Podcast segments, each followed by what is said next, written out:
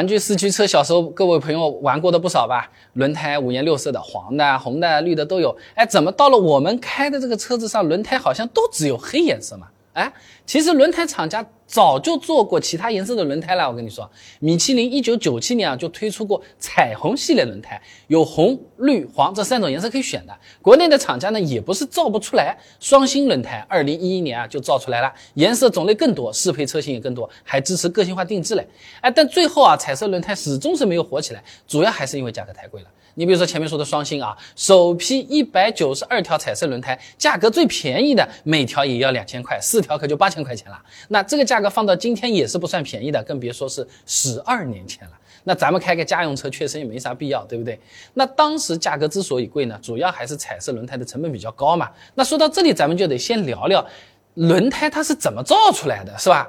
那最早的橡胶轮胎啊，它其实是橡胶本身的颜色，你猜什么颜色？白色或者是淡黄色。你比如说啊，这台一九零四年生产的别克 Model B 啊，不是特斯拉的啊，轮胎它就是白色的，而且呢没有一点点花纹的。那个时候还是不讲究这些东西的。那后面轮胎变黑啊，是因为加入了这个碳黑作为补强剂。二十世纪初期啊，人们发现橡胶里面你要是把这个碳黑搞进去啊，可以让这个耐磨性能更好，使用寿命是更长的，而且呢还能充当填充料，哎，降低轮胎的生产成本，简直就是一举两得，又耐用又便宜了。那从这之后啊，轮胎就开始变黑了啊，也变强了。那彩色轮胎其实就是用白碳黑取代了这个碳黑嘛。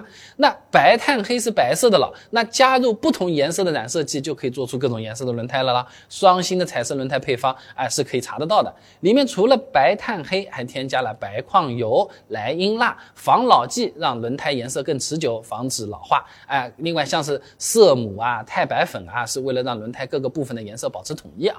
那白碳黑本身就要比碳黑要贵，更别说要额外加那么多添加剂了，成本自然就不太好控制了啊。那成本降不下来嘛，价格也降不下来，消费者不买单嘛，价格又更贵。好了，彩色轮胎啊，就不了了之掉了啊。那除了轮胎颜色，其实更多朋友关心的是一条轮胎它到底能用多久，寿命到底有多长？正常开能开几年？啊，如果说没怎么开，五年才开一两万公里，我怎么判断这个轮胎还能不能接着用？感兴趣的朋友啊，不妨点我的头像进我的主页，搜索关键词“轮胎”两个字，现成的视频，现在就马上可以看。